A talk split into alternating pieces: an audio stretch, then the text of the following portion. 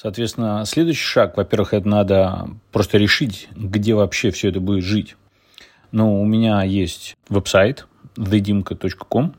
Ну, у меня как бы несколько веб-сайтов, это один из них. Ну, там я использую для разных таких вспомогательных целей, не самый главный веб-сайт. Поэтому там хорошо экспериментировать.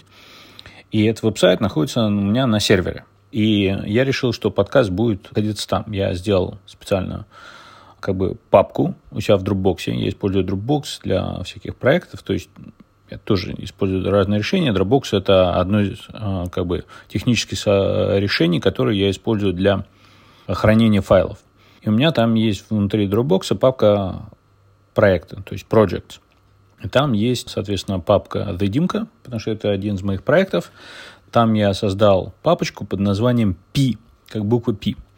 Ну, типа как для подкаста вот этого. И там внутри я сделал папочку И, как а, слово эпизоды.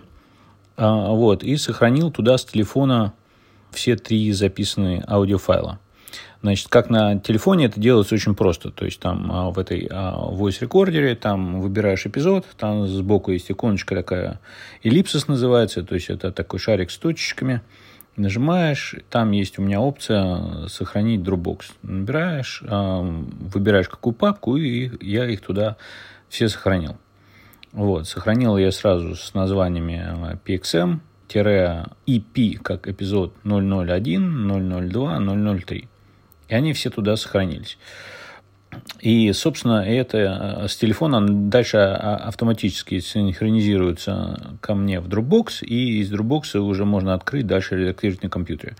Вот, это был э, шаг номер три.